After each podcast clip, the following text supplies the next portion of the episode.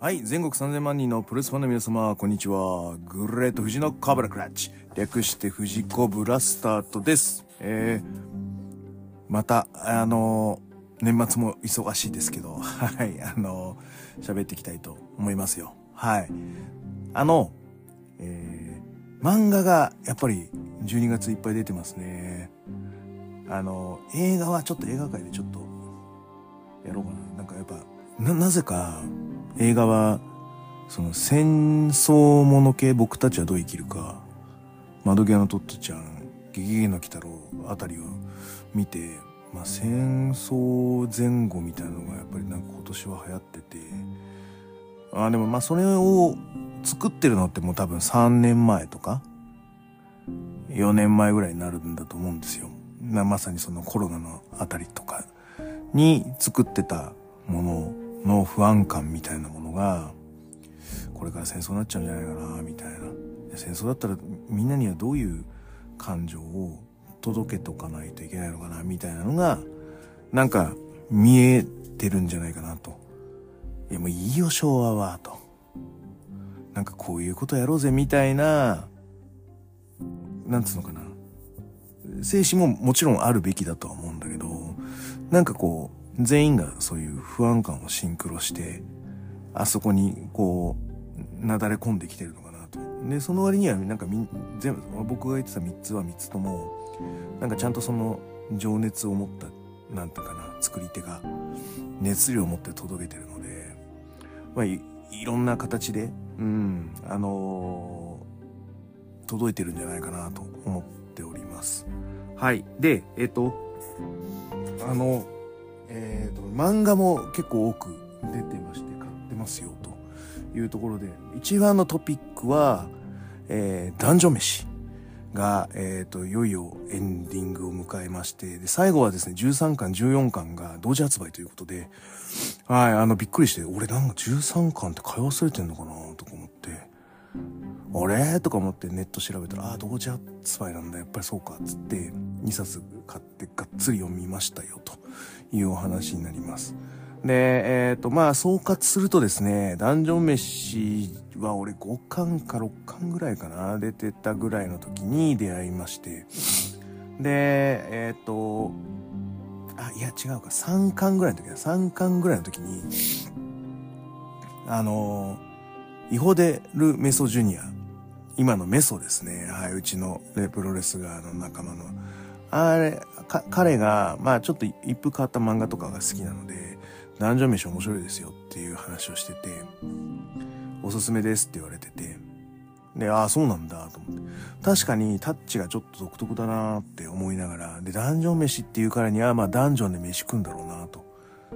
孤独のグルメの、なんか、ファンタジー版か、みたいな感じで思ってはいたんですよ。で、あの、5巻ぐらいの時に、あ、じゃあまあちょっと、買ってみるか、みたいな感じで、1巻買ったらめちゃめちゃ面白くて、あ、まあ、モンスターを食材にして、ちゃんと料理するんだねっていう。で、その、食べるという特性で、ここまでなんて言うんでしょうね、ドラマチックに仕上げていく。うん。素晴らしいと思いますね。その、独特の世界観と、あと、ファンタジーものなんですけど、なんて言うんでしょう、挫折をしましたとか、あの、なんかなんか仲間に入れませんでしたとか、普通、こういうふうなこと言ったらこういうふうなこと言われるよね、的なのは、まあ、えっ、と、結構現実社会のリアルに即してリアリティがある、うん、人の動きをしていたので、キャラクターが立っていながら。あの、なので、あ、なんかここはリアリティあるな。ただ、やっぱりこれ、設定はファンタジーなんだっていう、あの、絶妙なバランスをついている作品だと思います。で、最後もね、あの、ネタバレになっちゃうんですけど、食べるんですよ。もう、食べるんですよ。あ、食べて勝つのねっていうのがやっぱりすごいですね。やっぱドラマチックになると思いますよ。うん。あの、ファニーだけどね。うん、ファニーだけどドラマチックであるし。うん。あ、こういう、あ唯一無二のオリジナリティのある作品になってるんじゃないかなと思います。まあ、僕は王道のファンタジーは結構好きで、こういう亜種に関しては、まああまりいい思いはしない方かなと自分の中では思ってたんですけど、あ、でもここまで結構やられたら、そりゃバカ負けするわっていう、そういう、うん、いい、あの、熱量をいただいたと思います。はい。えー、じゃあこんな感じでいってみようかな。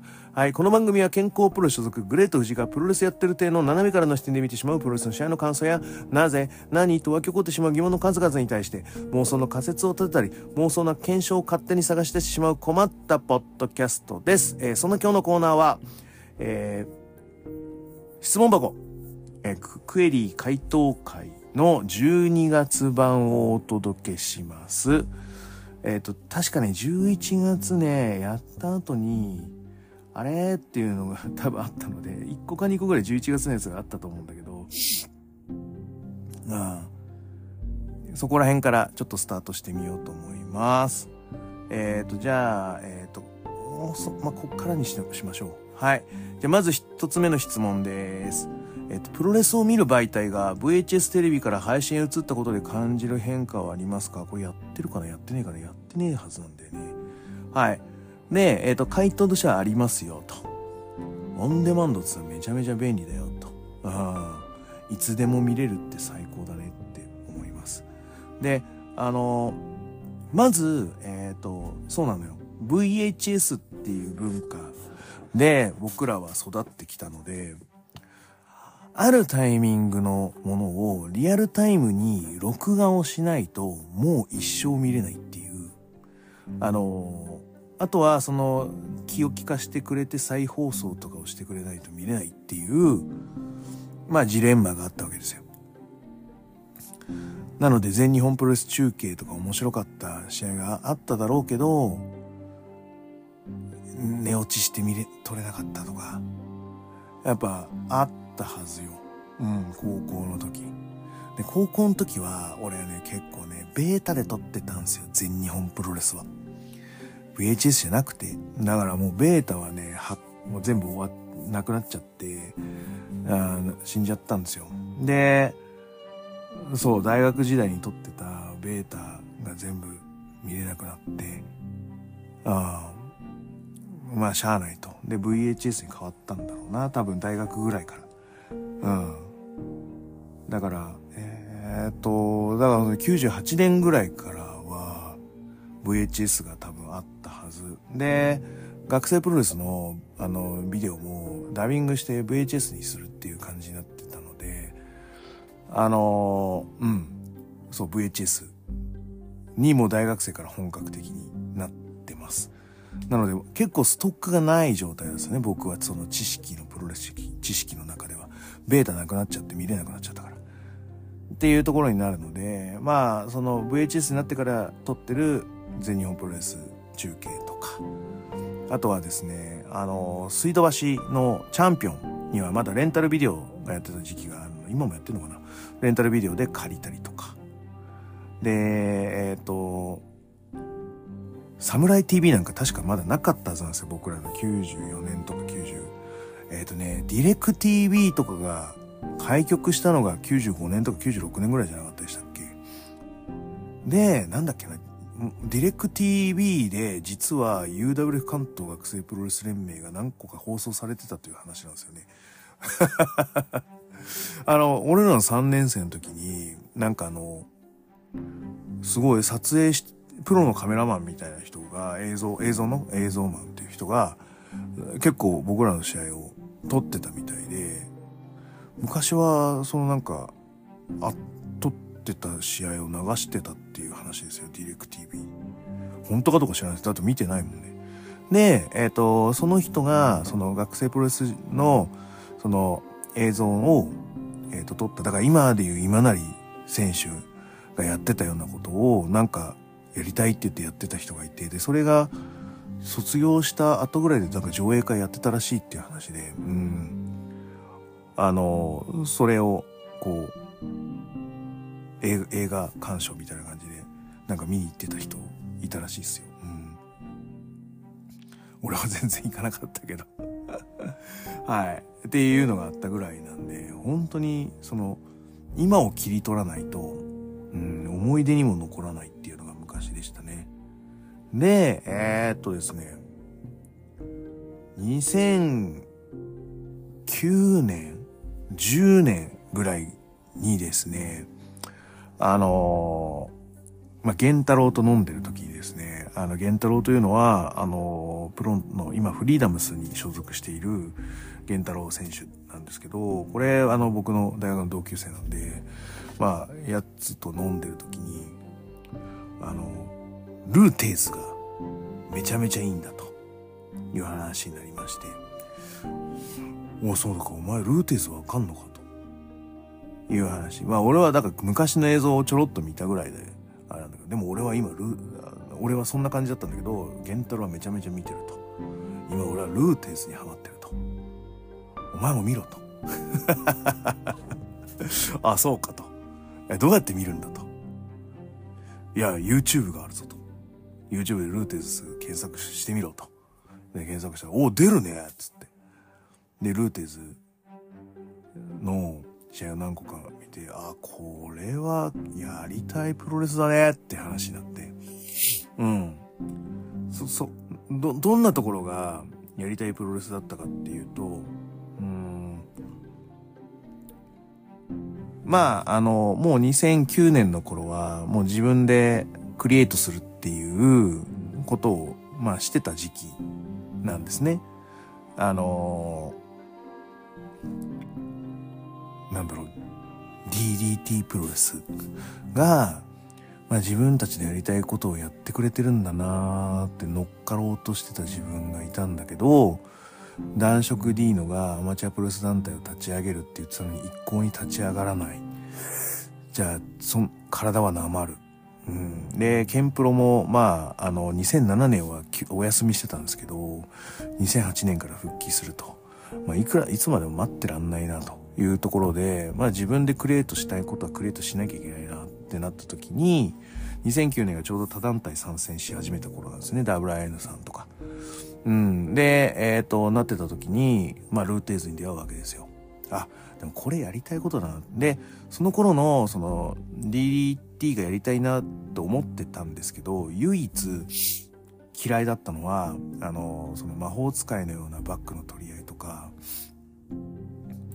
本来あるべきでないことうん、力学的におかしいようなことをして、プロレスのそのデフォルメをこれでいいやっていう形で終わらせてるっていうところがあの頃は非常にちょっと嫌で、特に DDT にそれが見れたんですよ。まあ今となっては、ほとんどの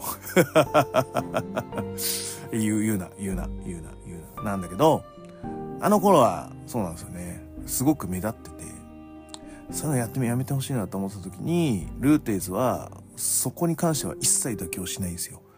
でそこから受けるとか受けないとか、ね、ある、あるんですよ。あの、様子を見ようとかってのあるんですけど、こと最初のこう、グリップを取るとか、バックを取るとかっていうところに関しては、が、ちゃんと、ちゃんとやってるんですよ。その、ちゃんとやるってめちゃめちゃ大事で、当たり前のことをちゃんとやるっていうのが、やっぱりどの世界でも大事なんですね。うん。プロレスでもやっぱりしっかりなんですよ。当たり前のことをちゃんとやる。これができてるというか、これが当たり前だった時代の、しかもトップ選手の、えー、まあ、やってることは、これは参考になるよねって話で、めちゃめちゃ僕はルーティーズ見てますよ。多分その後はゲンタルより見てると思います。はい。だから僕あの、木村あの、木村スローってあるじゃないですか。木村ロックの状態で、ゴローンってさせてから、木村ロックに移るやつ。僕、あれの、あの、入り、めちゃめちゃルーテーズですよ。僕なりにルーテーズのコツみたいなのがあって、あの、めちゃめちゃ速いんですよ。ロックアップして、その木村に取るスピードがめちゃめちゃ速いんですよ。で、めちゃめちゃ速い理由っていうのがありまして、僕は、これは、ああ、この理論で言ったら絶対取れるんだ。いわゆる、すごい嫌がら、こう取らせないように対策を取ることもできるじゃないですか。あ、この人木村取るっていうのが分かってたら、木村取らせないぞっていう動きをして、おーっていうシチュエーションも作ろうと思ったら作れるじゃないですか。でも多分俺が木村取ろうと思ったら多分絶対取れると思う。っていう入り方をしてるんですよ。うん。多分抜けようのないテーズの入り、テーズというか木村の入り方になるんですね、これが。まあ言いませんけど。なんで多少無心してんだよ。あの、言うとですね、あの、ピッチャーのように、あの、投げ込むようにして振りかぶるんですよ。そうすることによって、あの、なんて言うんだろう。相手のね、重心がね、ちょっとずれるんですよ、前に。あの、腕を右手で相手の左手を持って、で、あの、ゆっくりとこう、木村の形に取ってこうとしたら、そのタイミングで、あ、取られた、腕を取られたって瞬間にグッて相手が力を使えば、あの、ガードできると思うんですね。抜いたりとか。なんだけど、それをさせないぐらいピッチャーがこう、投げるみたいな感じで、左手をバカッと振りかぶるんですよ。そうすると、あの、前につんのめるような形に腕が伸びるんですね、相手が。これをすることによって相手にこうグッとこう力を入れさせない。うん。一瞬でそれをやると必ず木村が取れるって。あ、これはルーテーズのやってることは素晴らしいなと。いうのを僕は気づきまして、僕はその、そのルーテーズの木村スローの練習するときは必ずテーズの取り方をしてます。振りかぶるようにして、相手のこの腕に乗っかるような感じに登りかぶさることによって、相手の重心を力使わせないようにして、ギュッと木村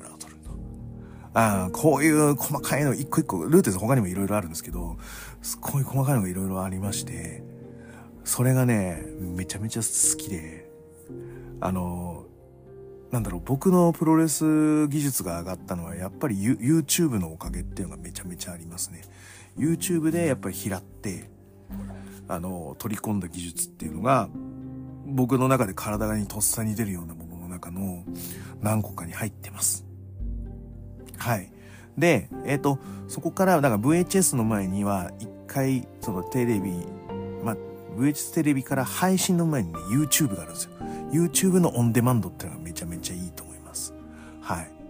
で、その後に、えっ、ー、と、まあ、その、今言ってるあの質問者の方が、あ、質問者の方ありがとうございます。今、その、すいません。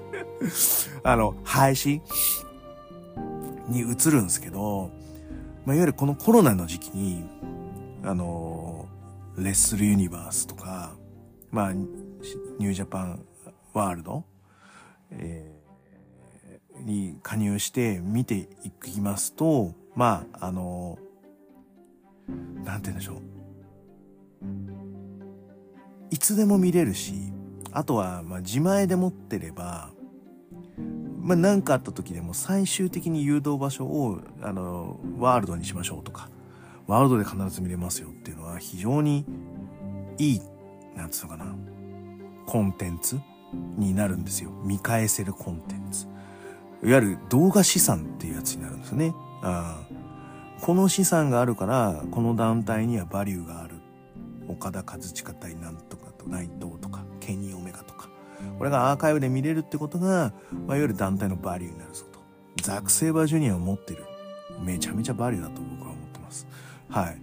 いうのがあるので、新日本プロレスの、まあ、いわゆるコンテンツの財産いうのができているので、これでね、まあ、いわゆるね、集客もどうとか、あの、そういうのを取っ払ったとしても、このね、コンテンツにちゃんとした作品があるっていうのが一番素晴らしいと思います。で、えっ、ー、と、うん、切り抜きとかはもうノアもやってるじゃないですか。うん、なんだけど、まあその作品に、その批評性を持たせてあげる。うん。っていうところは、やっぱりその、新日本プロレスはうまいと思うよ。その G1 の決勝で、こういうシチュエーションとか、あの、G1 の最終日に裏切りがこういう風にありましたとか、わかりやすく、そのコンテンツバリューに対する、その付加価値の付け方、うん、この動画を箇条書きで説明せえって言われた時の付け方っていうのは、やっぱ非常に、うん、お話に沿っててもいるし、作られてるな、考えられてるなと思います。はい。で、ノアに関しては、その GHC ですもあるんだけど、な、ちょこ、武藤に勝ってとかね、例えば、その、藤田に勝って、そうだし、な、な、何かってこういう期間で守ってた清宮に対して、ジェイク・リーがこう言ってこうなったっていう、そのストーリーの付け方は、もうちょっとこう、過剰書きにできるぐらいギュッとしたものがあるべきだと俺は思うんですよね。ああ。剣王はやっぱり戦う時、まあそういうキャッチーな言葉、その、を使って、これはどんな戦いだ、みたいな感じで。まあ、だからそういうことですよ。そういうことを、新日本プロレスは多分普通のアンダーの試合でもやってますからね。あでそれはね、レスラー、レスラーが必死になって発信することなく、えー、会社のシステム的なマッチメイクの割り振りが、まあ、いわゆるそういう動線に沿った作りをしてるので、あの、やっぱ新日本は強いんだろうなと思います。ノアはやっぱ試合は面白いんですけど、その動線の作り方がやっぱまだ下手だなとは思ってます。はい。で、えっ、ー、と、戻って、で、このコロナの中で、その LS ユニバースとかニュージャパンワールドを見るとですね、まあ、あとは同じような形で、プログレスとか僕好きなんで見てたんですね、その頃は。めちゃめちゃ。で、人のいない観客を映せないじゃないですか。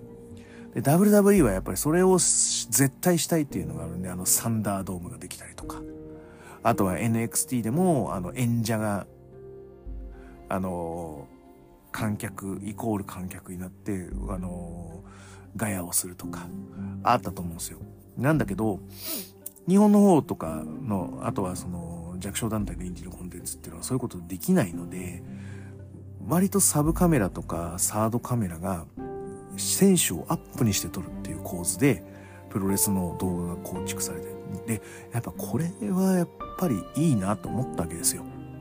あの、特にさ、あの、塩崎豪 VS、えー、藤田和幸の、あの、あとで30分。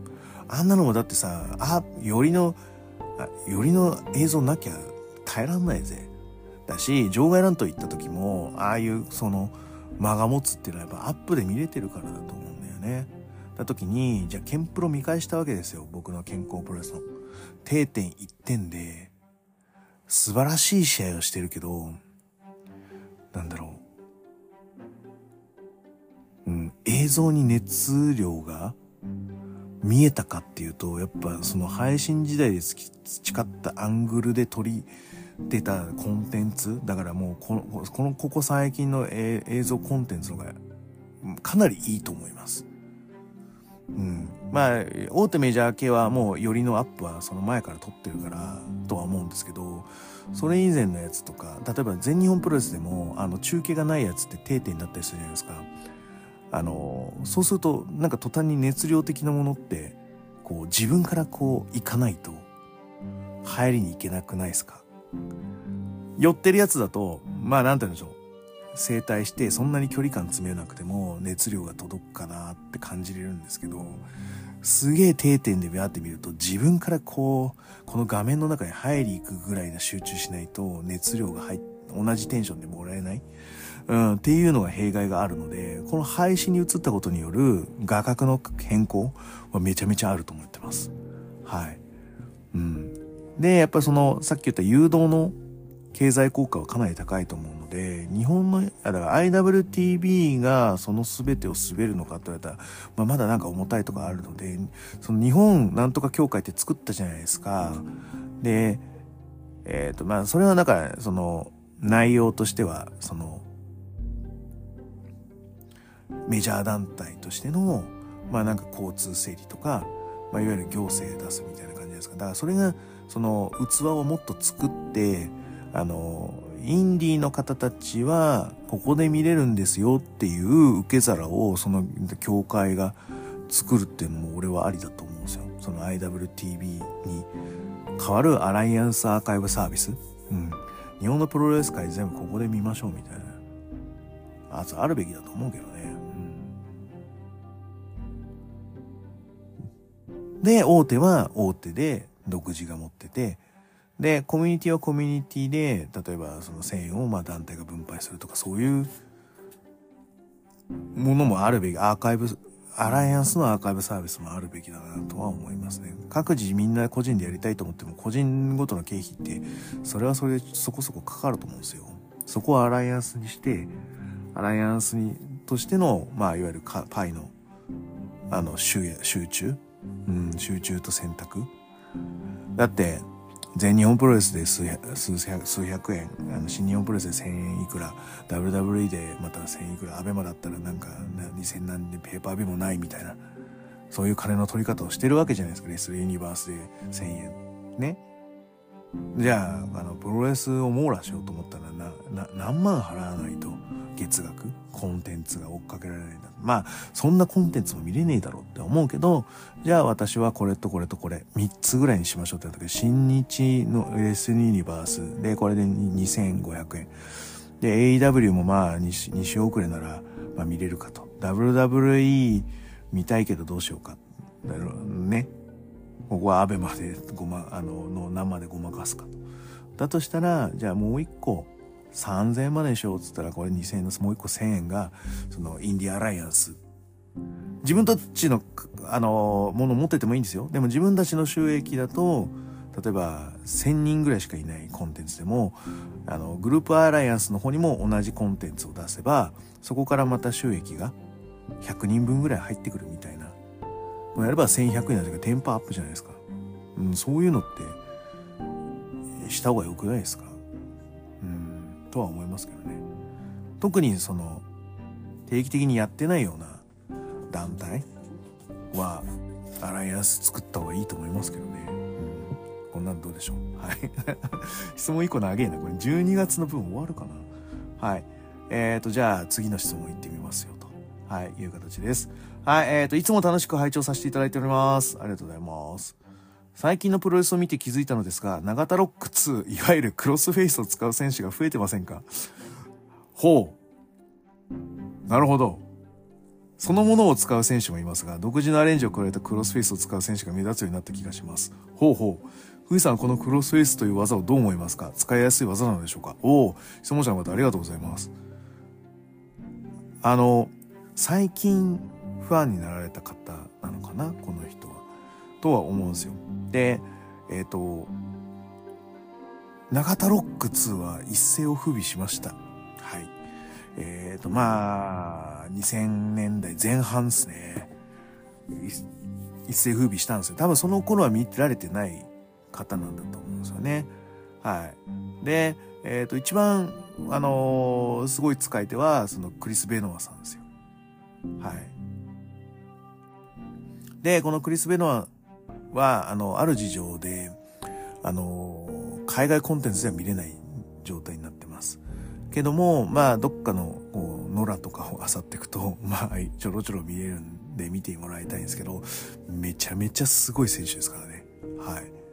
うん。で、えっ、ー、と、その、長田ロック2っていうのは、まあ、いわゆる、こう、脇固めに捉えて、相手をうつ伏せにさせた状態で、あの、フェイスロックをすると。うん。で、えっ、ー、と、脇固めにしてた腕が抜けちゃうので、まあ足でロックを維持すると。これが長田ロック2というやつですね。はい。で、えっ、ー、と、これはあの、その後2000年代後半ぐらいからも、まあ今度は日本側でまた、えっ、ー、と逆輸入みたいな感じで、もう長田じゃなくてクリップラーフェイスロックを真似してるっていう人たちが増えてるんですよ。あの、2000年代後半から2010年代にかけては。長田ロック2を真似しましたっていうのはクリス・ベノアぐらいなんですよ。で、他のクロスフェイス使いはみんなクリス・ベノアを真似してるんです。これお分かりですか？長田ロック2は、えっ、ー、と、もうね、おじいちゃんなんですよ。で今、孫世代か、ひ孫世代がフェイスロックを使ってるんですけど、みんなその層は、おじいちゃん的な感じあの、お父さん的な感じなクリス・ベノアになります。はい。えっ、ー、と、邪道とか、ああいうのも全部、あの、クロスフェイス・オブ邪道とか。クロスフェイスって名前がついてるのは、大体、あの、クリップラフェイスロック。クリス・ベノアの、まあ、いわゆるリスペクトがある人たちが、あの、お名前をもらっていることだと思っていただければと思います。はい。めちゃめちゃ見て、あの、カートアングル・クリス・ベノアってめちゃめちゃ面白いから、あの、4試合か5試合ぐらいやってんだけど、もうほんと面白いから見てください。はい。で、えっ、ー、と、クロスフェイスのアシュっていう形でいくと、まあ、いわゆる、えー、ブライアン・ダニエルソンの、えー、イエスロックとか、あとは、ケンタのゲームオーバーとか、あとは、その、剣王スペシャルも、えっ、ー、と、そっちの足の方ですね。あれはですね、えっ、と、足の位置が逆なんですね。オモプラッターのように、さらにこう、相手の腕関節を決めてる状態でクロスフェイスをするということになるので、もっとエグい技になります。はい。あとは何だろうな、クロスフェイス、えー、っとですね、あの、高道の子がやってるディックキラーみたいなやつ。これはクリップラクロスフェイスの状態から余ってる右手を、えー、っと、コブラクラッチのように巻きつけて、えっ、と、相手をラッパ状態させるんですね。ラッパというのはこう、口を塞がれて息ができないような状態にして、えっ、と、ギブアップを奪っていく技になります。こういうのも、あの、流行ってたりしますね。はい。なので、使いやすいです。めちゃめちゃ。質問者の方、こんな感じでよろしいでしょうか。もうこれは、もうこれはみんな使いたいよ。あの、キャラに合わないだけで俺は使ってないだけで、使いたいランキングで言うと、いや、やっぱり使いたいよ。俺あの、イソップの引退試合っていうのが11月にあって、で、あの、それがね、ちょうどね、あの3.11の、が金曜日なんですけど、3.13だったんですよ。これがイソップ引退試合として予定されてたんですけど、さすがにこれキャンセルで、あなって、まあ流れて、で、えっ、ー、と、まあ半年後の9月に一応、その引退試合やったんですけど、3月でイソップを仕留めようと思ってたのがまさにこのコブラクラッチ式クロスフェイス、うん、でした。で、えっ、ー、と、それをやろうと思ったら、えっ、ー、と、その、えー、いや、まさにその、次の週ぐらいに DDT が、その、ね、あの、地震で大変だけど、こう、やろうよって。で、音響使えなくても、こう、こう、やれることはあるよ、みたいな感じ。あの、映像がなくてもやれることあるよ、みたいな感じで、みんなリングで、こう、オープニング V みたいな感じで対戦表明ビャーっとしてやってくって演出がやる確か後楽園のイブシ対陸東郷のフィニッシュが多分あのそれだと思うんですよ。であ使われたとか思って使われたじゃねえんだよと。もともと、あの、ディック統合が使ってたものをアレンジしたっていうね、いう形なので、ああ、やっぱそうだな、みんなでチャンネルとしては拾うんだなっていうのと、やっぱクロスフェイスって使いやすいなっていう、はい、感想でございました。以上です。はい、じゃあ次行ってみましょう。えっ、と、じゃあ次、あ、あの、クロスフェイスの質問者の方ありがとうございます。で、次の質問。えー、いつも楽しく拝聴しております。藤田に質問です。ロスインゴ VS 混合や武藤引退。清宮神話出場、大岩のノア修行。中島のノア対談、前日参戦。もうなんかぜ、もう一年を締めくくってくれてます。ありがとうございます。目新しく日本のプロレス界は変動を起こしていると思います。はい。アベ、アベまでは無料で WWE の放送が始まる。おお、すごい。最上陸に余念がないといった感想があります。わあ、素晴らしい。総括してくれてる。はい。新日は東京女子ではエースレスラーの AW 移籍もありました。えっ、ー、と、これは誰のことを言ってるんだ？坂崎優香だよね、東京。新日ってのは柴田のこと言ってるのかな？ああ、い、いぶしのことも言ってるのか。はいはいはい。はい。で、日本の、今後の日本のプロレス界どのようになっていくのでしょうか？またどのようになっていくといいなとお考えでしょうか？漠然とした質問で申し訳ありません。お答え聞かせてもらうと嬉しいです。俺なんて答えてんのこれ。はい。えっと、えー、あ、そうです。どうなっていけばいいのかっていうところに関しては多分僕は話してる僕、あの、1.1のノアのレビュー、あの、見てもらうとわかるんですけど、ムタシンスケが20年遅れのロック方眼っていう言い方をしてます。2002年に始まったアイコン VS アイコン、ロック VS 方眼。これをすることによって、あの、ロックがですね、いつもしたことのない顔をしてるんですよ。えっ、ー、とね、多分ハウスショーとか、映像の回ってないところだと、ロックはこんな感じでファンサービスしてたであろう顔が、レッスルマニアの、あの、ど真ん中の試合で見れちゃうんですよね。少年の顔をして。俺が憧れてた人だよ、ありがとう、みたいな感じになるんだよ、試合後。うん。こんな顔をね、やっぱしないんですよ。でもこれが、あの、それが自分がファンの時の感情に戻って、自分という、こう、ファクターが出てしまう。これがキャリアなんだよ。で、メタの世界を見せる。うん。で、えっ、ー、と、20年、ここを機にですね、あの、なんていうんですかね、オマージュ。その、過去の切り取りっていうのに対しては、あの、各自はあんまり明言しなかったんですね。このシーンを使ってるよっていう使い方でフィニッシュをしたりとか、あるんですけど、これはどこどこの何々だっていう、あの、表現の仕方はしなかったんですね。でもこの頃から、あの時のあのフィニッシュを再現しましたとか、あの時のあのシーンをそのまま出してみましたっていう切り抜きができるようになってきました。で、これはやっぱり映像が整ってきてきたからでもあるんですけども、はい。で、20年後 AEW ではそういった WW オマージュ、だスーパーキック系のオマージュをしたりとか、ね、サークイットみたいなことをしたりとかいう人たちが、まあ、いろんなオマージュを出してくるわけですよ。で、えっ、ー、と、まあ TNA では、まあ、いわゆるインパクトレスリング過去の TNA の名場面をもじったような、あの、試合用のオマージュをガンガン繰り広げていたりとか、ね。で、えっ、ー、と、なんだったっけ、ジョシュ・アレクサンダー VS なんとかだよね。なんか、それは、あの、画角まで結構抑えてるので、だから、TNA の、あの、映像チームも、そのオマージュに対する動きをトレースしていたり、その中でオマージュを、まあ、自分のストーリーにこう取り入れて消化してってるっていうのが現代のプロレスになってます。うん。で、それがアメリカの世界で、これが、この、ムタシンスケがやることによって、日本にも降りてくるんですよ。ね。で、えっ、ー、と、このメタ視点とオマージュを取り込んだ試合っていうのが、今後日本のお客様の方には流れてくるはずです。えー、成田蓮は、飯塚と同じようなことをしましたよね。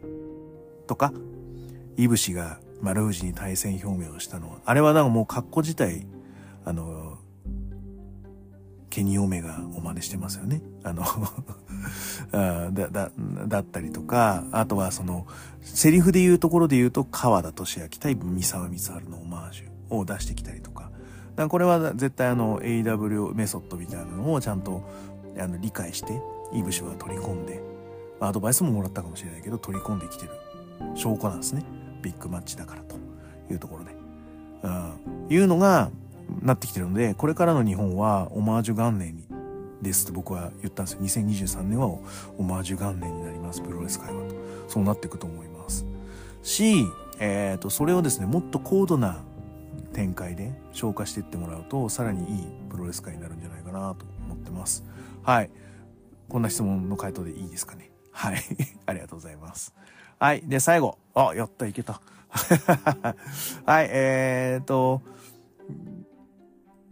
ご質問者の方ありがとうございます。はい。えーと、じゃあ最後。えーと、2月に開催される学生プロレスが新木場で行う工業での理想の対戦カードありますか？もしカード発表されていたら期待したいカード。はい。いや、ど、ど、どれも、はい。あのー見たいです。僕は。関西の人たちも見たいし、うん。名古屋の人たちも見たいし。うん。他にもないんですか？東北の方とかないんですか？と、あの、社会人プロレスは活発じゃないですか。北海道の人たちもさ、活発だけどさ、学生プロレスとしては活動ってないんすか、ね、ね、これを機にそういうのも、ね、出会ってもらって、その新木場に東北でもしプロレスやってる人がいたら、学生プロレス。北海道で学生ブースやってる人はぜひね、新規場来てもらって、交流してもらって、で、そうするとそこの社会人であったら電話さんがあるよとか、EW さんがあるよとか、まあそういうおじさんたちはパス出出せるやつがあるので、まあそういうところでまた露出してもらって、あの、学生プロレスが、その、東京、関東と関西、名古屋だけじゃなくて、もっと全国に広がっていく。いや、九州も今回来るがね、九州も、あの、すごい、あの、期待してます。九州はめったに見れないからね。うん。で、やっぱりその、ね、九州の人たちもなんか夏合宿みたいな感じで九州のリングで練習させてもらったりとか、すごい、それ、俺らの時代からしたらすごい羨ましいっすよ。僕は今でもあの、タイガー西山マスクさん、あの、最強でと思ってるので、うん。やっぱりすごいなと。いいな、羨ましいって思いますよ。はい。いう形で、まあ、あの、キャッチーな感じにした方がいいかなと思ったんで、ラブジュース・ロビンソンの UWS チャンピオンとラブドールジュニアの SRS3 冠戦の4冠戦あったら面白いね。まあまあキャッチーな形で。いや、そんな別に、それく、く、組めと言ってるわけではなくて、全然、め、あの、そっちの方が、なんかこう、客寄せパンダみたいになるから、全然その結果違って全然いいと思います。オールスターで。ね、12タックみたいなのでも全然俺はいいと思うし。はい、いいと思います。なのでもう何来てもいいよ、俺は。あと、チンカワがね、怪我したんで戻ってきてほしいね。はい。ということで、はい。あの、どうせね、露出するんだったら、チンカワもっとね、露出してほしいなと思ってます。そんな感じかな。はい。じゃあ今日はこんな感じで終わりましょうか。はい。えー、グレート富士のコブラクラッチでは質問感想をお待ちしております。グレート富士の質問箱や、ツイッター GM などどしどし送ってくださいね。また、ハッシュタグフチコブラで、はい、えー、ごサーチしておりますので、えっ、ー、と、感想などを述べていただけます非常に幸いでございます。あと、無理無茶難題とか、そういうのも、ハッシュタグフジコブラでつぶやいていただいても拾っていきたいと思います。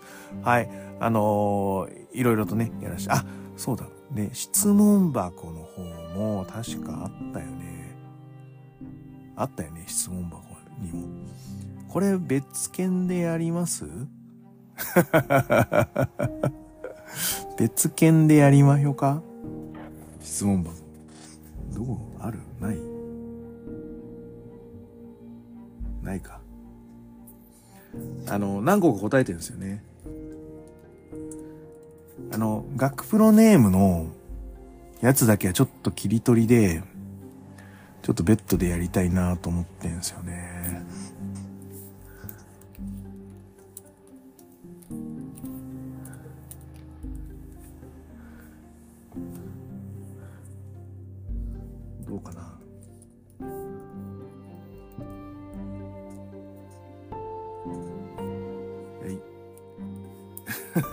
無言になっちゃっ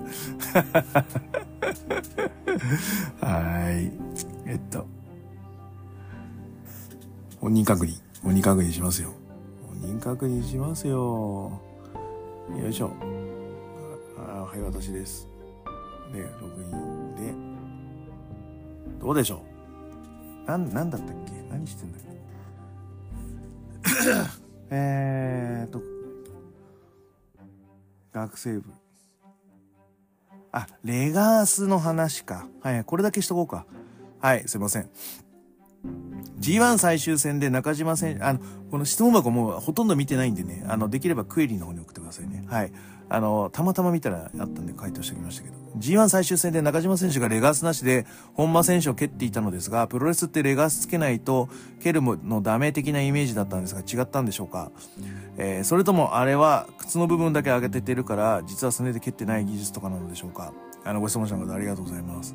えっとですね、あの、ダメ的なイメージで正解です。だから、あの、えー、普通のシューズで蹴ってるやつは、性格が悪い人です。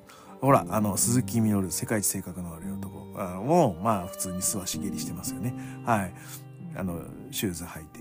あだから本当はダメなんですよ。で、やっぱそうなんですね。硬いんで、あの、普通に入れようと思ったら骨折るような蹴りとかガンガン出せるので、うん。嫌なやつだと思います。ちゃんとプロレスやろうぜっていう。はい。なので、本気でやっぱ蹴ると、その総合と同じようにすぐ終わっちゃったりとか、うん、するので、それって、なんか、その競技が違う話になるんですよね。で、ちゃんと受けるとこ受けて入れるとこ入れるができてれば、胸にブチッと当てたりとか、背中に当てるぐらいだったら、まあ、素足でも、なんとか耐えますよ。って話ですよ。ただ嫌なやつだなと思いながら、はい、見てますということですね。はい。そんな感じでよろしいですかね。はい。じゃあ、最後、えっ、ー、と、気に入っていただけましたらサブスクリプションの登録または定期購読のボタンを押してくださいね。ということで、はい。じゃあ、今日はこれにて終了です。それでは全国3000万人のプレスフォンの皆様、ごきげんよう。さようなら。